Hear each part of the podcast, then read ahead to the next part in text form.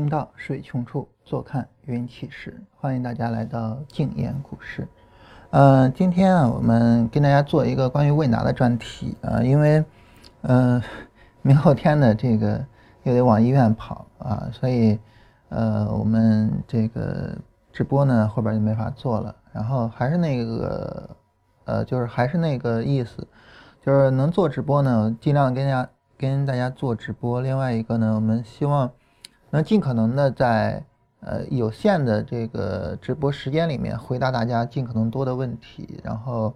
所以呢，我想呢，我们还是做一下问答，就是我我我我就不自己扯淡了，然后这个我自己成天瞎说，然后，呃，可能有些人会这个觉得没什么意义。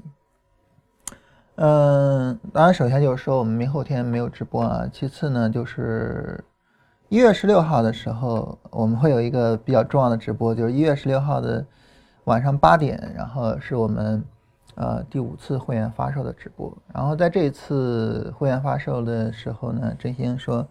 呃，搞了一个新的东西，说这个如果说大家把系统搞出来，不仅仅说我们以前说的给账户，呃，而且呢，那么如果你愿意去跟大家分享一下，就是说我是。怎么样成长？怎么样把系统搞出来的？当然不需要说自己的系统啊，这这属于是个人的商业秘密。就是说我的这个成长经历跟大家分享一下啊，然后我们会这个给一万两千八的一个作为一种报酬吧啊，所以这种情况下，实际上对于这批会员来讲是没有会员费的，呃，然后当然对于以前的会员来讲是能挣钱的，是能通过这个去挣钱的，啊，所以。很有意思的一个振兴新想出来的一个新东西，嗯，然后昨天跟一朋友聊啊，这个我认识他也很长时间了，好多年了。他突然跟我说：“这买你一个会员。”哎，我说你怎么突然有这种想法了？他说：“你看这样，啊，说咱俩认识这么长时间了哈，因为我是那时候跟他认识是一三年还是什么时候？然后我就当时就一直跟他讲做系统交易，然后设计系统什么的。那你看我现在已经有系统了。”我为什么现在买你一会员呢？因为我买了你一个会员，可能三个月之后你就要把钱退给我了。为啥呢？因为我就把我现有的系统递交给你，然后让你们去审核，审核完了我就做三个月模拟嘛，对吧？那我就做三个月模拟，三个月模拟完了钱就回来了。所所以，我现在买你一个会员。哎呀，奸商啊，怎么会比我还要奸呢？呃，然后这个。我不知道他能不能做到啊？他要能做到的话，呃，对于我们来说，真的是一件非常具有历史意义的一个事情。大家可以在淘宝上搜索“静言股市”，然后能够看到振兴写的一些简单的介绍，然后详细的相关的内容，我们会在呃当天晚上跟大家细细的去说。然后来看一下大家的问题啊。首先，我我们先看一下那个昨天那篇文章。昨天那篇文章，我有一个地方写的不是太仔细，嗯，给大家看一下啊，就是没有没有太去说清楚，嗯，是在这儿。我说我们当时的成功率大约是百分之三十，它的十次幂是零点零二八，其实不是零点三的十次幂，是零点七的十次幂，这个我没有说清楚，啊，因为你计算连亏的概率，你是使用。嗯，如果说我们成功率是百分之三十，那么我们的亏损概率是百分之七十，零点七。那你连亏两次的概率就是零点七乘以零点七，嗯，然后是零点四九。那连亏十次的概率就是呃十个零点七相乘，就零点七的十次幂，嗯，然后科学计算器里边有一个直接计算幂的，我们点一下，然后点十，然后就直接就有，然后是零点零二八。啊，所以这是七的十次幂啊，不是零点三的十次幂啊，这个我我没说清楚，这个不好意思啊。今天早晨有，呃，因为那个朋友问这个事儿，那如果说我们成功率提升一下，提升到什么呢？呃，我这儿说一般低于成功率低于百分之四十，我们就会比较担心。那如果说成功率是百分之四十的情况下，我们把成功率仅仅提升百分之十哈，我们来看一下，就是零点六的十次幂，我们来看零点六的十次幂是多少呢？是千分之六，是千分之六，啊，那么六跟二十八，那就是中间相差了接近五倍了，也就是说，这种情况下呢，你出现呃连亏十次的可能性就非常小了，只有千分之六的可能性。你做一百次交易，那这个时候有可能一次都碰不到啊，所以百分之四十的成功率，这个我们就觉得可以接受了。在一月十六号的时候，我们会特别的说一下我们对于审核系统的要求，公开的跟大家说一下。啊，其中呢就有关于成功率的要求，这个到时候我们再详细说。啊，这是我没有太仔细的一段哈。然后关于这篇文章呢，嗯，也有几位朋友提一个问题，这个问题我不知道大家会不会比较就是觉得呃不是很好理解，就是因为我在文章里面说哈。假如说你是百分之三十的成功率，然后呢，连亏十次的概率是百分之二点八，那这种情况下呢，你做一百次交易，因为它有九十一个连续十次交易，这个时候，呃，你连亏十次的可能性就太大了。所以这就有朋友问说，交易一百次，它不应该是十次连续十次交易吗？为什么是九十一次连续十次交易呢？啊，原因在于哈，就是当你去看十次交易的时候，那么我们不是说。就是从一到十是十次，从十一到二十是十次，从二十一到三十是十次，而是从一到十是十次，从二到十一是十次，三到十二是十次。然后除了一跟一百，其他的数字都会参加很多次十次，所以就导致，呃，就是你做一百次，它会有九十一次的连续十次，啊，所以是这样子。嗯，然后还有人问关于佛手的问题，就佛手是什么意思？佛手的意思就是，呃，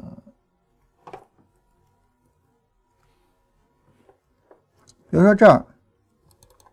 啊，我们看到红柱缩短、缩短、缩短，但是呢，它没有出力柱，没有像前面这样出力柱，而缩短了之后呢，红柱又变长了，这种情况我们称之为叫佛手。就横柱缩短，缩短，但是不出绿柱，然后又变长。我们把这种情况称为是有佛手的情况。啊，对于有佛手的情况来讲呢，它是一个上涨延续的一个情况。呃，所以呢，我们可以去买进，可以去做多。那你买进做多呢，你不能说它一有缩短变长我就做啊。那这样的话，我们看就很容易追高，对吧？呃，缩短然后变长，然后我就做，这样就很容易去追高。啊，那肯定是要缩短到一定程度，然后，呃，感觉好像是要下来了，但是就是下不来，啊，这个时候我们再去做。那缩短到什么程度呢？嗯，一定程度是多少呢？我们就可以去看三分之一、四分之一、五分之一哪个好一点，嗯，然后我们选一个大致好一点的。我在文章里面的例子是四分之一，但是我并不是说佛手就是四分之一好啊，嗯。对于不同的系统，那应该是不同的参数啊，嗯，但是我这只是说举一个例子啊。然后还有朋友讲说，这个如果说是纯技术分析，其实是很有用的，但是呢很难做好，呃，不如说我们去上市公司调研，然后仔细的去查看分析上市公司的各种情况，然后买一只潜力股长期持有，然后又又省心，收益又很高。那当然这个就是价值投资的思路。那这个思路反复说过很多次啊，我是。很认同这种思路的，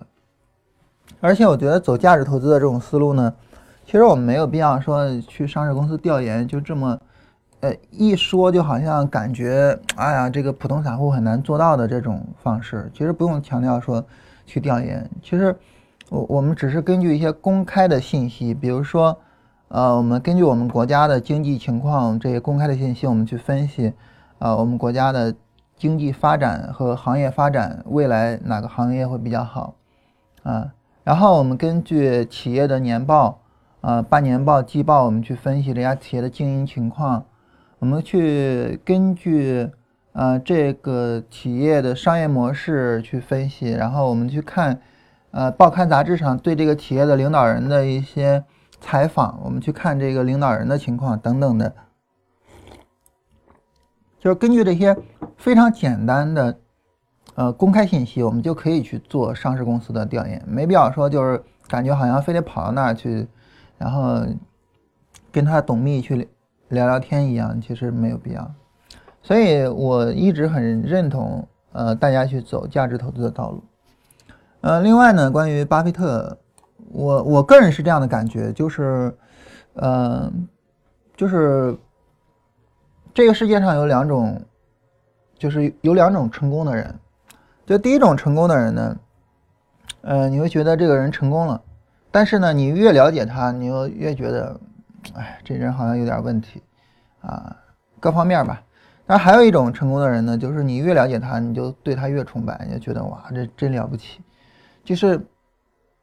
呃，对于他来讲，你可能会觉得说，那他的成功其实并不足以去涵盖，或者说不足以让我们认识到他的伟大。就是他的人格，他的对事情的看法，可能更让我们感觉到震撼。我觉得巴菲特就是后一种人，呃，就是。当然，我是一个技术做技术分析的啊，我也我也不懂价值投资，但是我读巴菲特的资料读得越多，然后巴菲特的那个致股东的信看的遍数越多，我就越佩服巴菲特，真的很了不起。巴菲特不仅仅是一个伟大的投资家那么简单，嗯，然后比如说巴菲特最基本的，巴菲特是一个非常好的经营者，就他把他自己的公司运转的特别的好。巴菲特曾经说过，说我之所以是一个很好的投资家，原因是因为我是一个很好的经营者，我知道应该怎么去经营公司，然后我就去这样去，呃，这个还有呢，巴菲特是一个非常重视股东的一个 CEO 啊，或者是大股东，就是他非常重视中小股东，啊，你比如说像他每年会去写那个致股东的信，这个很很少有人能坚持下来。啊，我们坚持下来，然后去写致股东的信，这个很少有人能坚持。他反复不断的去说，我们要去维护中小，呃，股东的权益，然后反复不断的去强调，说我们这帮人啊，就是我查理芒格，还有我们所有的董事会的董事，啊，我们这帮人啊，我们都大量的持有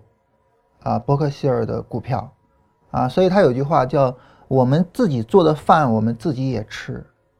那这就是跟所有的股东就是同进退的这样一种态度。然后伯克希尔的总部，呃，只有二十多个人在办公，它总部很小，可能比我们这个办公间要大，但是很小，嗯，只有二十多个人在办公。但是你想，对于一家 就是这么大的集团企业的一个老总，他都没有那种膨胀的那种，就是说我要去造一个特别豪华的那种总部。没有，啊，比如说像当时艾艾克卡在，在在，我忘了那家汽车公司叫啥了啊？就在那家汽车公司工作的时候，当时其实因为日本汽车进入到美国的冲击，汽车公司已经很难去生存了。但是他当然，他当时花了两百多万美元去装修他的办公室。你想花两百多万，又是一千多万人民币去装修，我难以想象啊。所以，巴菲特真的是一个很了不起的人，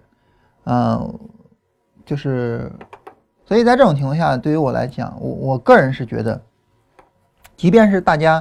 不想着走价值投资的道路，就是我不想着去做基本面，我个人建议也应该去了解一下巴菲特和查理芒格的思想，对于我们做交易，对于我们做任何事情都是有帮助的。我个人是这样的一个观点了哈。呃，当然最基本的呢，查理芒格最基本的就是那本《穷查理宝典》，啊，然后巴菲特最基本的就是每年的致股东的信，你就把每年那个致股东的信去看看一遍就好了。那你要是觉得呢看那个比较枯燥，你可以去看《滚雪球》，这是一本传记，啊，然后去看像巴菲特一样投资，就诸如此类的吧，啊，就可以去看这些东西。嗯，我我我个人是比较建议大家去做一下这个工作，时间不会花花费很长时间。但是我相信每个人都会有收获，啊，反正至少对于我来讲，我是这种感觉啊。然后这有朋友讲说，没有人能够逃脱堆积条件的诱惑，嗯，比如说找老婆的条件，嗯，我觉得找老婆的条件其实有有一个就好了，就是，就是你想让她做你老婆，没必要去堆积。嗯，那所有要做的限制堆积的数量就好啊，提炼最有效的。嗯，关于这个呢，就是我们风控陈玉博同学曾经提出来过一个概念，这个概念他后来一直想用数学去表达这个概念，但是他一直没有功夫弄，啊，就是在做着更有价值的事情，什么概念呢？叫做呃，就是堆积指标的效率啊。我们可以使用一个数学公式来表达，就是你的交易成绩，嗯，除以嗯你的条件个数，嗯啊，包括参数个数什么的，然后你这样你就能够得到一个相应的成绩。那这个时候呢，它的意思是。那么，如果条件个数越多啊，就是条件个数越多，这个比值应该越大。注意啊，因为当你条件个数多的时候，你的分母是在增加的，所以它的意思就是分子增加的速度应该更快。你比如说啊，假如说哈，我本来是，嗯。比如说，我本来是五个条件，然后呢，我年化收益能达到百分之三十。那这个时候呢，你现在有十个条件，它的意思是你的年化收益应该能要到百分之七十才行。那为什么呢？就是为什么当呃分母增加的时候，就是分子要增加更多呢？原因在于，当你的分母越多，就是你堆积的条件越多的时候，你的成绩会更不稳定。当你的成绩更不稳定的情况下，那这个时候呢，只有当你盈利更多，然后你才能够对抗更多的这种不稳定的情况，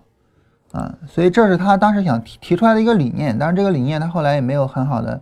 去使用数学表达，然后也没有很好的去做出来一个评价评价的一种呃量化的方式，啊，然后他现在大量的工作在做一个呃就是交易系统的测试平台。啊，他希望这个交易系统测试平台能够起到一个什么作用呢？简单来讲，就是猪进去，香肠出来，啊，也就是条件输入进去，然后测试结果出来，啊，然后就等于是自动的把你的条件，当然量化的条件，然后给你写成指标，写成交易系统，然后自动的回测，回测完了自动的出数据，出来数据之后自动的去评估，评估完了给你一个评估的报告。啊，也就是猪进去，香肠出来那么一个概念，就是什么脱毛啊，什么杀猪啊，什么把内脏给你扒出来呀，等等这些，就在机器里边自动完成。啊，他现在在弄，然后呃说需要大概几个月的时间吧，然后等他弄好了，我的想法是对所有人都公开，就大家都可以去用。当然这个需要时间。好，这是关于昨天这篇文章大家提的问题啊，我们来看一下大家的消息里面的问题。然后大家现在有什么问题可以给我发一下哈，嗯，我跟大家去说一下这个情况。嗯，然后这儿有朋友说这么一事儿啊，我觉得说的挺有意思的，这个我跟大家读一下。他说，二零一七年投资界的大事儿应该就是钱宝倒闭。啊，周围有很多朋友因为这个事情损失惨重，而我当时知道这个事儿的时候，就是安慰他们，还被骂了一顿，说什么看别人赚钱就难受。啊，那么钱宝和股市的区别其实只是在于，呃，止损幅度的大小。啊，但是那钱宝有个问题就是他不让你止损，啊，不让你止损。他说，那对于我们来说，我们可以这么去思考。就是我们在股市里面，其实也是在寻找钱宝，但是呢，这个钱宝是可以让我们去做止损的。哎，我觉得这个提法挺有意思啊。当然，这个，呃，它只是一个理念性的东西啊。我当然，我觉得这个提法挺有意思。嗯，就是我我们看到一只股票，说这股票能涨，这股票能挣多少钱？其实跟钱宝说我能给你多少钱，其实是类似的，其实是类似的。所以在这种情况下呢，很自然的就是说呢，嗯，我们也会去承担风险。但是交易是什么呢？交易我曾经反复的跟大家强调过一句话，就是交易就是啊，我们承担我们呃愿意承担的风险。那什么样的风险是我们愿意承担的呢？啊，很简单，就是啊，我们承担值得承担的风险。啊，所以我们愿意承担的就是它值得我们去承担。也就是说，我承担这个风险去赚取收益，那么它的成功率可能比较，呃，让我满意，它的盈亏比比较让我满意，然后我们就去承担。我们所有的交易系统、所有的技术分析、所有的价值投资的分析、所有的跟股票相关的东西，都是去评价什么风险是值得承担的。呃，比如说像价值投资呢，有一个概念叫做安全边际。对于价值投资来讲，买股票买什么样的股票呢？就是简单来说一句话，就是被低估的好股票。也就是说呢，这个股票如果说不好，那这个股票无论如何都不能买。啊，这个好就指的是它的商业模式，指的是它的经营，指的是等等这些。啊，所以它如果说不是一个好股票，无论如何它都不值得买。但是对于一只好股票来说，它如果没有被低估，也不值得买。所以被值得买的就只有一种，就是被低估的好股票，只有这一种是值得买的。啊，其他的呢都是不值得买的。所以说白了，对于价值投资来说，那就是我去承担这种风险，那我就觉得我是值得的。啊，所以就提出来安全边际这个概念。如果说下跌跌的比较多，然后有了足够的安全边际，那这个时候，呃，我们去做交易，这个风险就更值得啊。否则的话，这个风险是不值得的。如果说我们没有安全边际，这个风险是不值得的。巴菲特在致股东的信里面，他非常的坦诚，然后他会经常去聊，就是我犯的错误，不也，但也不能说经常聊吧，就是因为他不经常犯错啊，所以他也不是说经常聊这个。犯的错误，嗯，对于这个，就是他每次犯的错，他都会去跟大家聊。然后前面有一只股票，我忘了名字了，在那只股票上，他亏损了百分之八十九，这是他后期犯的错误啊，并不是前期犯的错误。也就是说，呃，巴菲特也会亏损，而且呢，亏损幅度会非常大。因为对于基本面、对价值投资来说，他一旦认为说我要止损的时候，那就，呃，损失就太大了。所以他在那只股票上亏损了百分之八十九，但是你能因此而去质疑巴菲特选股票的标准吗？那当然不行，当然不行，对吧？因为巴菲特选股票的标准其实和我们做都一样，都是去追求一个大的概率啊，都是去追求一个概率而已。所以当他都是去追求一些概率的时候呢，那在这个时候就是嗯，很自然的他会有亏损百分之八十九的情况，也会有翻几十倍的情况啊。当然总体上是。呃，年化百分之十九点五的收益。我刚进入股市的时候，大家聊巴菲特都是年化百分之二十四的收益，现在是说百分之十九点五的收益，呃，也是资金量大了之后，这个收益的幅度略有下降。嗯，然后 ETF 一般都选哪些？啊，所以我觉得他这句话就是说，我们在股市里面也是寻找我们的钱宝网。但是我们能做止盈止损，我觉得这个，哎，挺有意思的，所以跟大家说一下。ETF 一般都选哪些？ETF 的话呢，我们看在这儿有一个基金啊，然后有一个 ETF 基金，你点一下，然后这就是一堆 ETF。选哪些？首先呢，比如点一个总金额，然后去看一下，就是呃交易比较活跃的。当然前面那些是关于啊货币基金应该。然后这是交易比较活跃的，我们重点的看下面的，重点看下面的呢，我们能看到五零 ETF 比较活跃，嗯，然后 H 股 ETF 这个也是比较活跃的，然后就是下面这些有货币基金也有啥的，但重点做的就是五零 ETF 五幺零零五零，然后三百 ETF 五幺零三零零，嗯，然后。创业板，嗯，幺五九九幺五，然后中小板幺五九九零二，这是做的比较多的多一些的。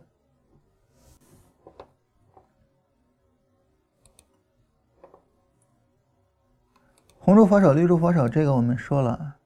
震荡行情或者是不规则的行情怎么画波段？再说就是再强调一种最简单的方式啊，最简单最简单的方式，如果不知道怎么画波段，看周线。啊，就是如果说你说我看不懂，但是我就是想把这波段给画出来，怎么办？看周线。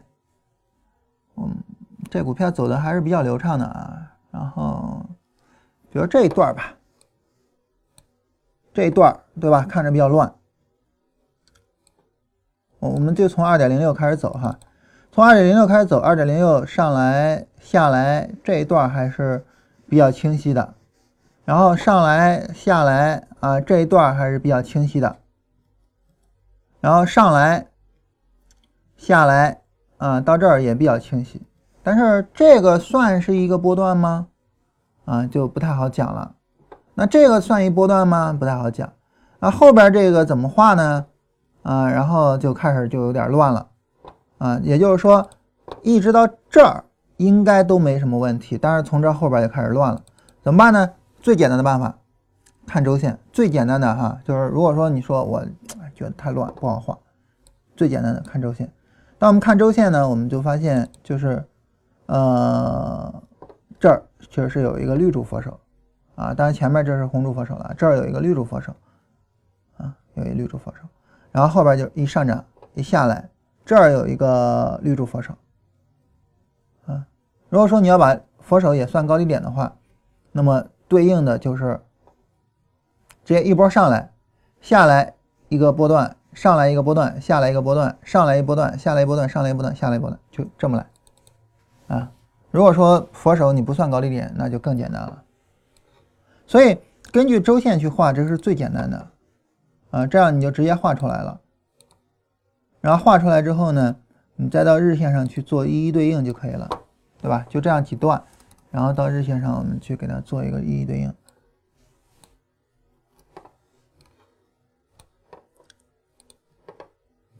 就这样的，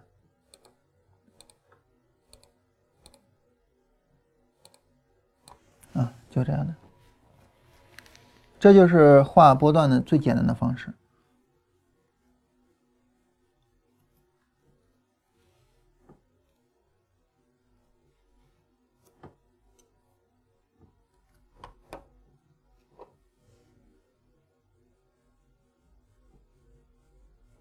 呃，如果说稳期货能够稳定赚钱，为什么要去研究股票市场？呃，上市公司不是百分之九十不都是坑吗？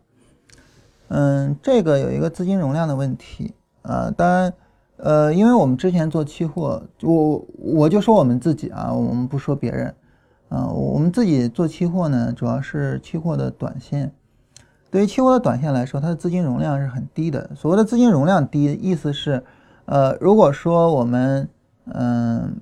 资金量比较小的话，能够比较好的去盈利。但是当你资金量变大了之后呢，呃，就会有市场冲击。嗯，比如说，如果说你的资金很少，比如说你做个三五十手，啊，然后就没有什么太大的影响。但如果说你做做三五百手，那这个时候就会有一些冲击。啊，然后如果说你仓位更大的话，那这个时候冲击会更大。啊，就是它会有这个市场冲击的问题。这市场冲击的问题就会导致你会有滑点出现，啊，呃，咱们不不阴谋论的说什么庄家诸如此类的哈，就是你会有滑点出现，这个是最基本的。在你会有滑点出现的情况下，那你交易成绩就会下降。因为对于短线来讲，我之前跟大家说过一个例子，就是如果说你的止损是五个点，平均下来五个点，然后止盈平均下来二十个点，然后成功率是百分之四十，这是一个非常优质的系统，嗯。然后，如果说你做一百次交易的话，呃，就能够有呃百分之四十的成功率，就是四十乘二十八百，嗯，然后五乘六十三百，啊，如果说你做一百次交易，你能你就能够赚五百，啊，五百个点啊，这是一个非常了不起的一个系统。但是，一旦有了滑点，假如说你只花一个点。然后你亏损一次变成六个点，盈利一次变成二十呃十九个点，然后依然是百分之四十的成功率，嗯，这个时候就是呃四十乘十九减去六十乘以六，这个时候就会大幅度的下降。我们可以计算一下，四十乘十九，七百六，七百六那个是三百六，然后就到了四百。就只划一个点的情况下，你的绩效就下降了百分之二十五，这是只划一个点，然后绩效下降百分之二十五，还是我觉得还是影响非常大的。所以就是，呃，资金容量是一个问题。当然，资金容量是问题呢，它不是说，呃，只可以到股票上解决，也可以在期货本身上解决，就是在期货上去做一些能够容忍更大的这种呃波动的，然后资金容量能够更大的方法。我们现在就在做，我们现在在做这个，呃，这个期货的日线波段啊，然后它的资金容量会更大，明显的会更大。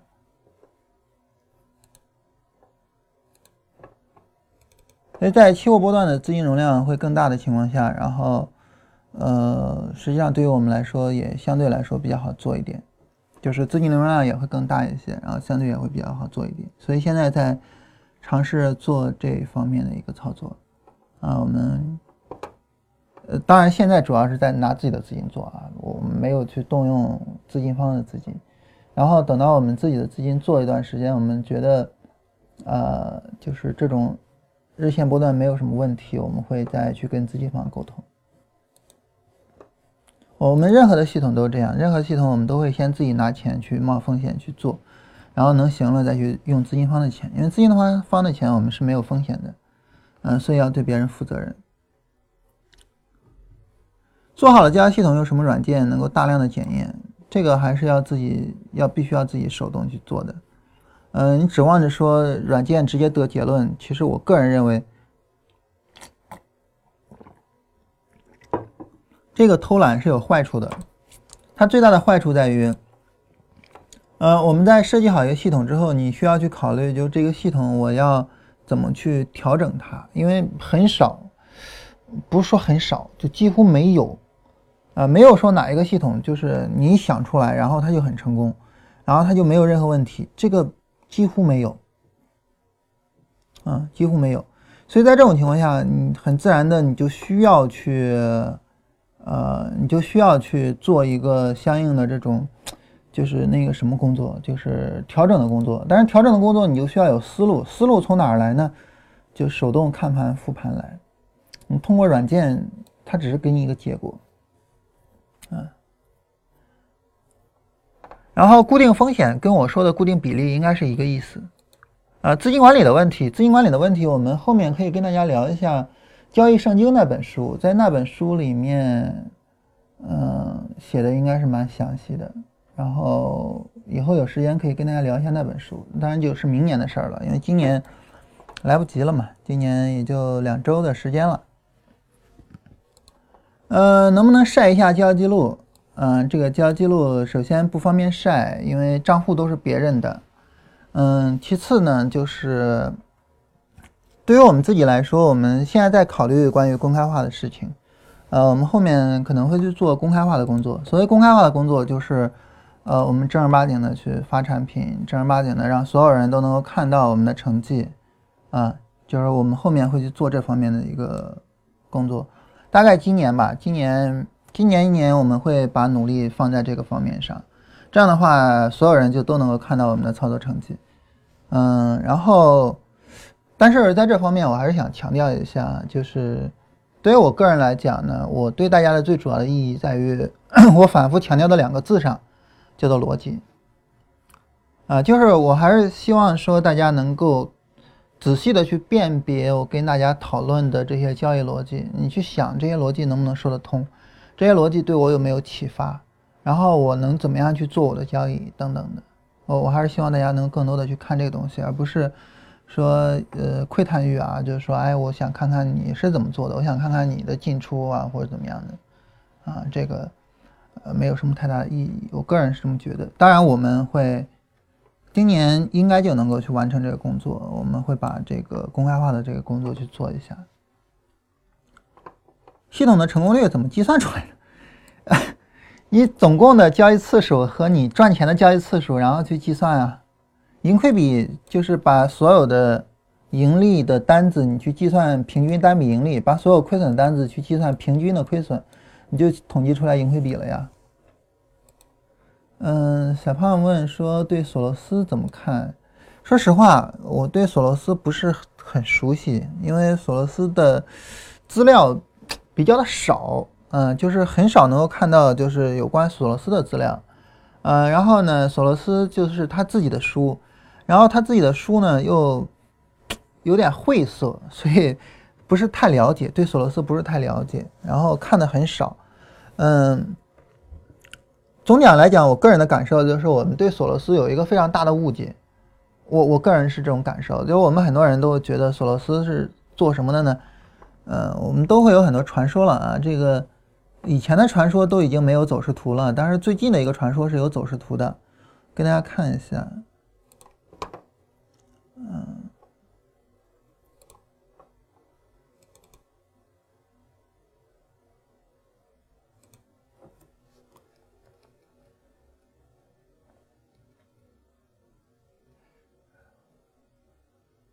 哎，时间有那么久了。哇，时间啊，这是日元对美元。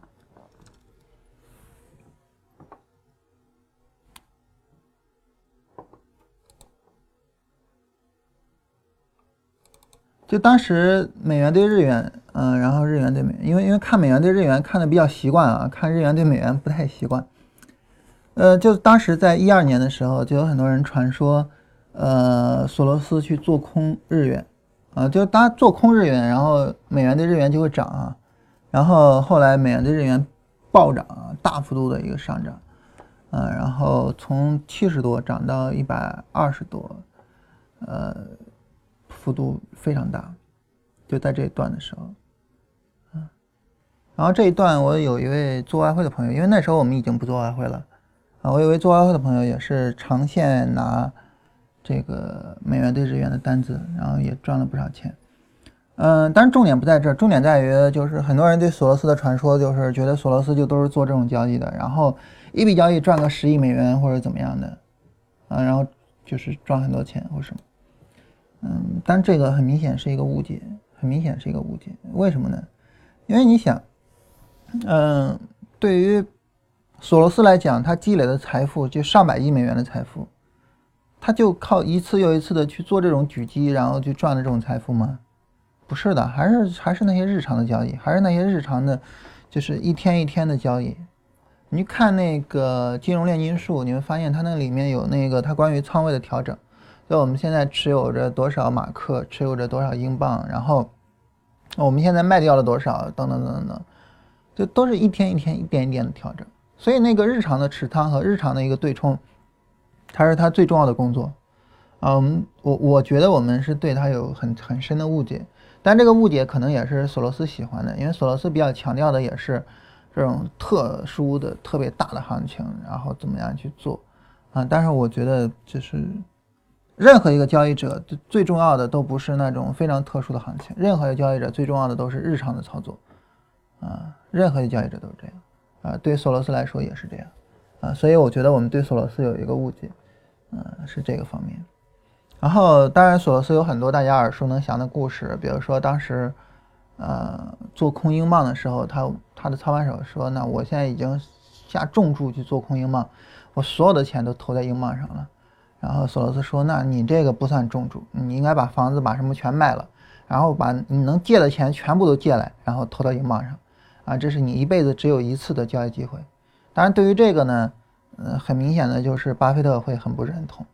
巴菲特跟查理芒格点评索罗斯的时候就这么说的，就是我们很不认同他的他的很多的交易观念。嗯，比如说就是这种重仓位。巴菲特说，我们要确保的就是，即便是发生了像二九年那样的经济危机，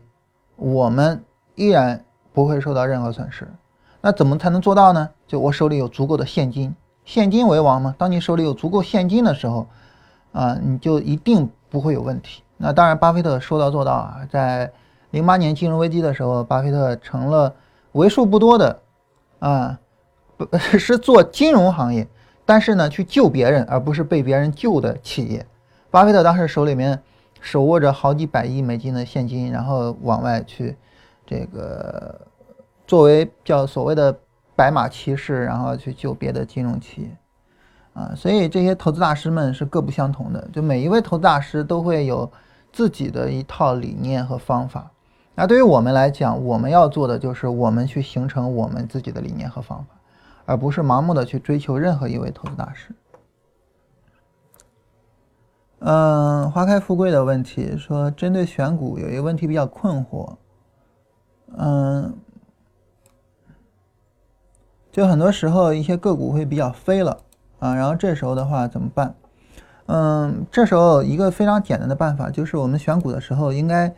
呃选那些跟大盘比较同步，但是比大盘强一些的，这样会好一点。包括板块也一样，就是我跟大盘同步，但是比大盘强。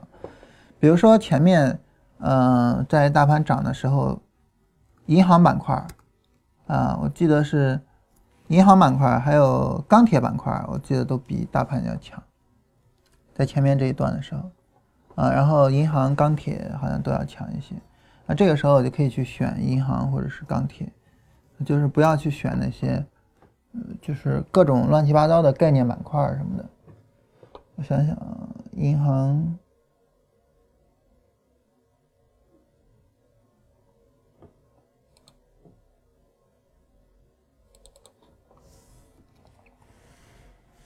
银行在这一段的时候，明显的比大盘强，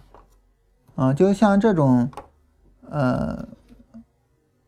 像这种就是比较大的板块，它也不会乱七八糟的去走，是吧？你看这一段，这一段里面呢，大盘是向下创了新低的，破了这儿的位置，但是银行是没有破的，所以银行明显的比较强。那这个时候你就可以去选择这样的板块，嗯，然后我记得钢铁在这一段也很强。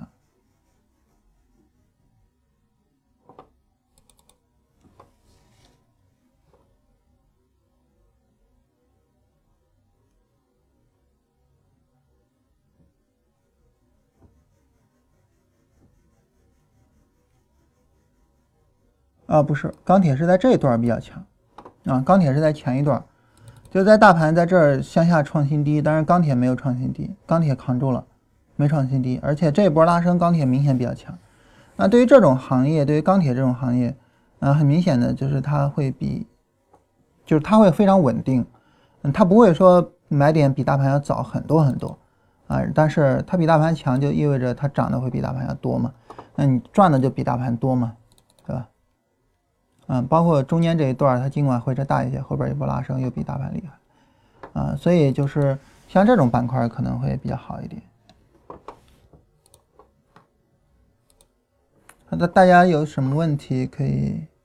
继续给我们发一下。呃，真心给我刷一下。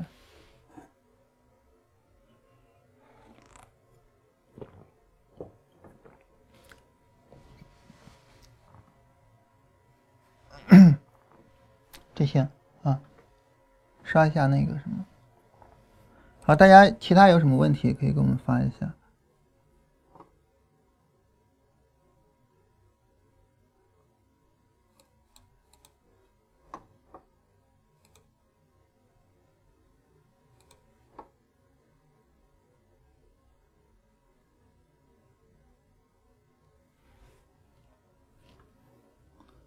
呃，波段回调，短线出现了第三浪 A，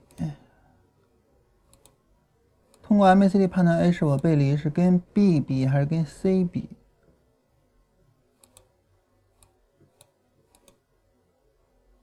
呃，就是对于这种走势，对于这种走势，然后判断背离跟谁比？就跟前一轮比，跟前一轮比，就是，嗯，A 是跟 B 比，而不是跟 C 比。啊，A 是跟 B 比，嗯，然后对于我们判断背离的话呢，一般使用 DF 和 MACD 柱子，呃，DF 抬升啊，A，DF 的就是在 A 这儿，DF 应该做抬升，然后柱子呢，一般我们是要求柱子的长度要缩小到一半以内，啊，对于一个背离来讲，柱子的长度要明显的缩小，要缩小到一半以内。我们找一个背离来看一下，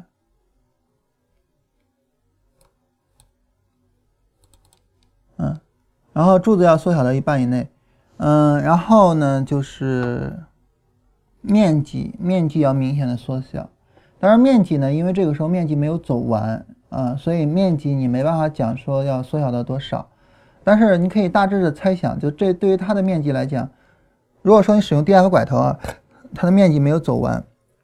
你使用小绿柱金叉呢，当然就走完了，对吧？你使用呃 DF 拐头，它没有走完，没有走完怎么办呢？这个时候面积呢，你可以用它乘以二或者乘以四或者乘以更多去跟前面比，啊，就是你让它乘以二，基本上就等于是它自己的面积，基本上就等于最后的面积。那这个最后的面积应该比前面的面积要小，比如说小一半或者说小多少的啊，那你就可以再乘以四或者是什么的，啊，是是这样去做一个对比，而不是直接用当时的面积跟前面比，只要缩小了就行了。有朋友说可以多聊聊期货。哎，特别有意思啊！那个今天还有一朋友跟我讲说，那你为什么你们这个这个节目名字你为什么不改成叫“静言股市”或者叫“静言外汇”呢？嗯，看看啊，谁说的？所以，嗯，大家有些人觉得就是我是传奇啊，对，他说说这个为什么不改成“净言股市”或者叫“净言外汇”？然后。可能是觉得那不是改成叫净言期货或者叫净言外汇，可能觉得期货聊的多了，当然又觉得期货聊的少了。我也不知道期货到底是聊的多了还是聊的少了。嗯，其实对于我们来说，我们聊技术分析，那技术分析其实对于期货也好，对于外汇也好，对于股票也好，它都是通用的。啊，这些没有一个说，呃，哪个技术分析只能用于哪一块儿。如果说一个技术分析只能用于这一块儿的话，比如说。呃，有一有一些分析只能用于股票，有一些只能用于期货。那这个时候股指怎么办呢？对吧？股指你怎么去考虑它呢？那你究竟对它使用期货的办法，还是对它使用股票的办法呢？啊？那首先股指肯定是跟大盘完全跟大盘同步的，所以它使用股票的办法应该是行得通的。其次呢，它是个期货啊，所以它使用期货的办法肯定也行得通。那你到底要用啥呢？其实说白了，就是这些方法都是通用的。IF 是对应于沪深三百的，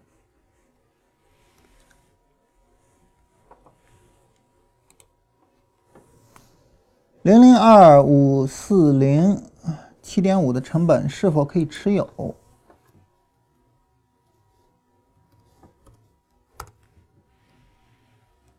这股票应该可以持有，成本有点高啊，这个成本稍微有点高，但是这股票应该是可以持有的。嗯，就目前来讲，问题不是太大。嗯，唯一一个的问题就是唯一一个比较需要担心的问题，就是它这个结构啊，没有很好的展开。就这波回调是一个 V，对于一个 V 来讲呢，往往会在这附近震一震，这个很正常啊，不用太着急。嗯，这个如果是我做的话，这这股票我我我会持有它，我会去持有它。而且，所以它就是这种。微的这种比较急的这种回调，往往也没有一个好的进场位。D F 拐头的时候都已经七点五了啊，所以七点五进场没办法，没有一个很好的进场位啊。但是如果是我的话，我会去持有一下它。就对于这个股票来讲，就前面一个波段上涨，后边波段回调，D F 下连轴，嗯，应该在波段回调的时候买。也就是应该在这个时候买，七点一七的时候买，这时候你就非常从容了。所以为什么要做波段回调？就这个原因。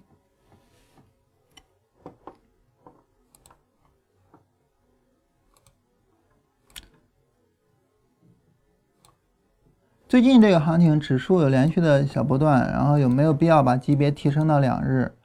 嗯，对于大盘来讲，大盘来讲就是前面是有连续的小波段的情况的。对，这儿有小波段，这儿有小波段，啊，当然这个是一个正儿八经的波段。当然，这个正儿八经的波段没有一个大盘来讲，就是上证指数来讲，没有一个很好的进场位置，啊，但是深成指还是可以的，就是深成指还是有第二波下跌，明显第二波下跌，然后一个佛手的，然后个股应该会有很多个股在这两天走出来波段的买点，啊，就在日线上，应该讲还是会有很多股票。在这在这两天里面走出来日线买点的，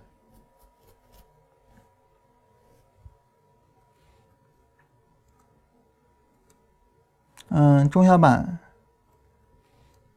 创业板。也都开始在涨。中小板跟创业板当然也是在这有买点啊，所以我觉得就是，呃，可以先不用着急考虑换周期的事情，就是对于这一波下跌，日线是比较适当的，嗯，日线是比较适当的。当然，那个上证指数因为在这儿是一直是横着，所以就看着好像没有买点，但其实深成指还有那个中小板、创业板都是有的，啊，所以我觉得可以去那个，就是继续按照日线去看一下。黄金是不是日线波段上涨？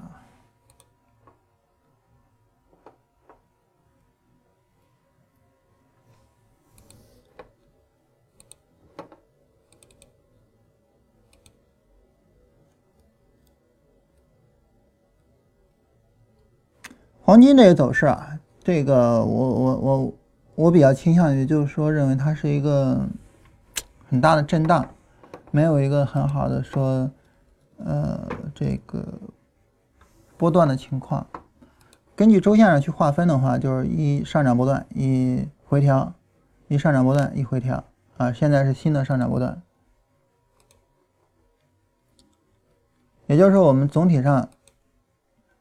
把这个震荡看成是一个回调波段，把这个看成是一回调波段啊。现在是新的上涨波段展开。能否用 MACD 量化减少选股范围？选股范围这个当然可以有减少啊，当然可以有减少啊。但是说白了就是先有你的交易系统嘛，先有你交易系统，就是呃符合你的基本要求的，符合你的基本的一些趋势力度啊各方面的要求，然后你把它选出来，然后去做分析。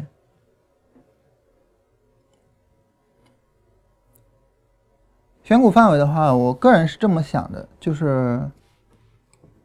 三千多只股票啊，到未来会越来越多。我觉得就是尽量的去做指数成分。做指数成分的话呢，嗯，就是它能够保障一个基本的基本面和一个基本的活跃度啊，因为呃，指数成分对于指数成分来讲，如果说你不活跃，它是不会让你去做指数的。啊，比如说，我们来看一下这些成分股，就是这些指数的成分的一要求。比如说像创业板指吧，我们来看一下创业板指的要求。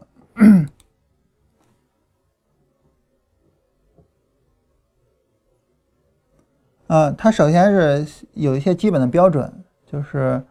呃，创业板里的股票按照流通市值市场占比，呃，成交金额市场占比为依据。然后找比较高的，啊，所以首先流通市值它会比较大一点，然后成交金额就是它比较活跃一点，嗯，然后它的要求就是，当然要创业板上市了，然后上市时间比较长，三个月，然后最近一年没有重大违规，最近一年没有经营异常或者是重大亏损，股价没有异常波动，啊，就是保障一个基本的基本面和保障一个基本的活跃度。所以，我我比较倾向于在指数成分里面去选，当然，其他的指数就都有类似的成分，呃，其他指数都有类似的要求。当然，如果说你这么去选的话呢，有一些股票你就没办法选进来。什么股票呢？我们看这儿，股价无异常波动。什么叫异常波动？连续三天涨停叫异常波动。所以这个时候妖股就没办法给选进来。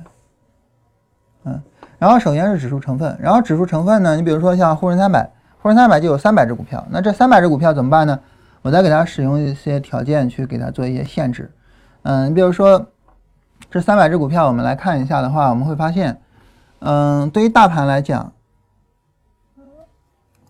比如说像深指吧，对于大盘来讲，它是下上下没破前低，那对于个股来讲，那当然就不能破前低喽，所以这个短线上破前低的，那我就全都删掉了，啊，然后那这样就。就筛选掉了很多，筛选掉很多之后呢，然后你可以再去进行一个要求，就是比如说，对大盘来讲，这是一个向下，然后这是比较大的绿柱，然后你就可以要求，就是那你向下的时候，你的这个绿柱不要那么大，啊，当然这个不要那么大，大家可能会觉得说，那我怎么去对比？啊，你比如说这个绿柱最长是一百三十九点三四，然后这一天的收盘价是。幺零九四四，然后你就可以取一个值，这个值就是幺三九除以幺零九四四，然后你得到一个值，这个值就是 MACD 最长绿柱和它的价格的比值。你你然后你再去选，就这个比值比大盘小的，这样就没有价格的影响了啊，或者说这样价格的影响就小了啊，不能讲没有了。然后你选出来，选出来之后，然后你再去做这样的股票，啊，这样其实就可以实现你所说的那一点，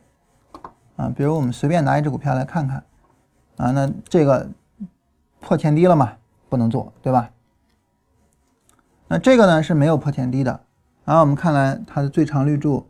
啊和这个比值，我们去看一下它的情况，啊，这破前低了不能做，破前低了不能做，破前低了不能做，破前低了不能做，然后这样就是你选选过来的话，你就能够就是很好的对这个做一个筛选。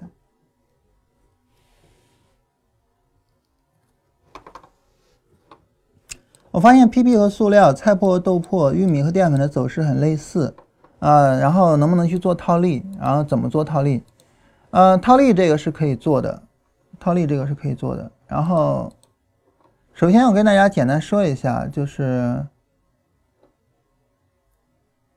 首先我跟大家大家简单说一下，就是为什么 PP 跟塑料会走得很像呢？因为它们都是呃这个通过石油给弄出来的，所以他们是。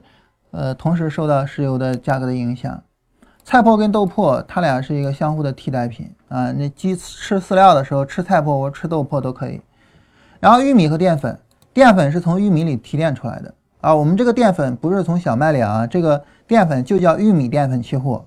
它是从玉米里提炼出来的，所以它跟玉米走势会很相似。所以这些产品的走势相似，这个是很正常的。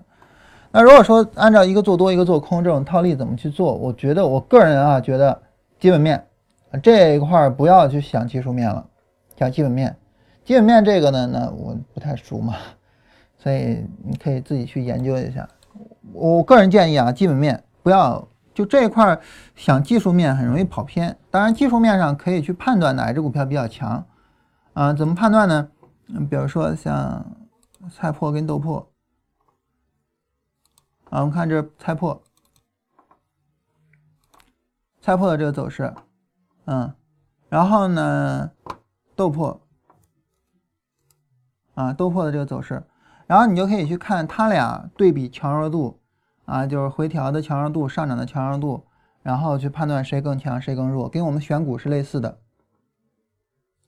嗯，但是我不建议使用技术分析去做，啊，就是。做套利，我还是建议使用基本面去做。呃，保利地产十二月二十一号进场，六十分钟级别。保利地产，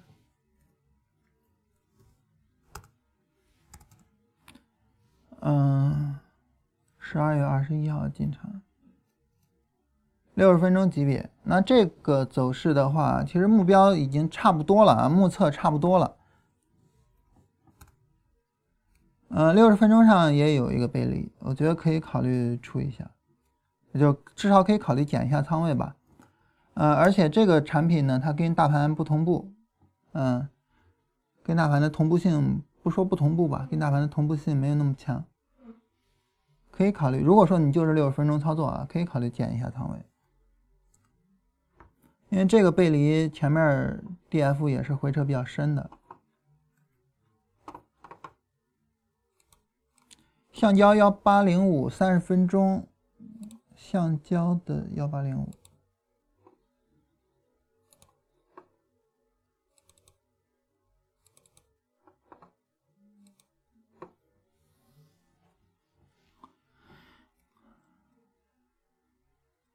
三十分钟这儿有一回调，但是。但是总体上橡胶没有在日线上没有一个趋向性，这是一波下跌之后横盘，其实它后面下跌的可能性会比上涨的可能性会略微大一些，所以我不是很建议大家去做买点去做买进。能不能演示一下用通达信复盘？比如说 KDJ 上五十买入啊，KDJ 上五十买入这种条件还需要怎么去演示吗？KDJ，然后上五十，然后你可以把它改一下，就把指标改一下，然后你加上一句话就可以了，五十。然后这样呢，它就会有一条线给你显示出来，然后呢就上了这条线就买入呗，你就记录一下，拿一张纸，啊，拿一张纸，然后就在这记录一下，比如说这儿是，我我不知道你希望的是 KDJ 的哪一个值哈，你要说那个最快的那个 J 上五十的话，就是在这儿，一七年十月二十三号，二二零一七年十月二十三号。然后买入，啊，然后写个 B 就可以了。然后下一次是买入，当然因为你没说卖出，我就不说卖出的事儿了哈。下一次买入一七年十一月十五号，十一月一十五号，然后买入，然后就做一下这种记录就可以了呀。这个这个不是很简单吗？这个还需要有什么特别的吗？我我不太理解啊，我不太理解你说的，就是难点在哪儿？就因为走势长无法复盘，我不知道这个什么意思啊，没大听明白。嗯，持有上海来是很久了，十九块五。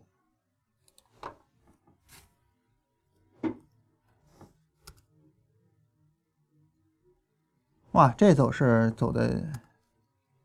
有点意思啊，这活跃度真的有点太差了，而且。而且这股票从大涨之后，这个活跃度就一直很差。嗯，这股票买的换手百分之零点几，哇，这股票的换手是不是一直都不怎么高啊？对，它大涨的时候换手也不高，啊，不知道为什么，四十九个亿的盘子。嗯，就目前来讲，看不出来这股票有什么涨或者是跌的势头，因为看它的 K 线图，你能看到就是走的很不稳定。你随便看一只股票，K 线图是这样的，然后这股票是这样的，能看出来区别吗？这样的跟这样的，能看出来区别吗？就这个走势一看就就是那种没有力度的，很没有力度的这样的一些个走势。对于这种走势，适合做高抛低吸啊。尽管我不建议大家做高抛低吸啊，但是你对于这种走势，它又不怎么涨又不怎么跌，适合做高抛低吸啊，对吧？所以没有很好的建议啊，因为这走势看不出来有什么。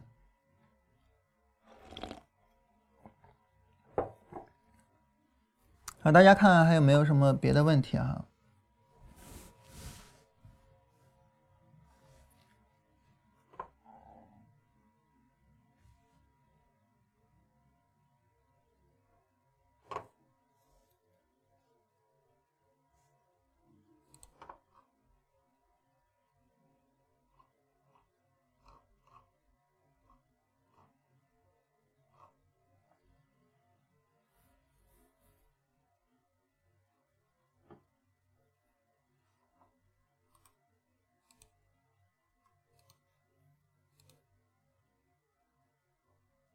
那大家没有什么问题的话，我们今天就到这儿。因为明后天去医院啊，所以，嗯，本周的直播就到这儿结束了。然后下周呢，呃，我周末跟大家发一个消息说一下。好，我们今天就到这个地方。然后大家有什么问题，可以在公众号发给我，我给大家回复。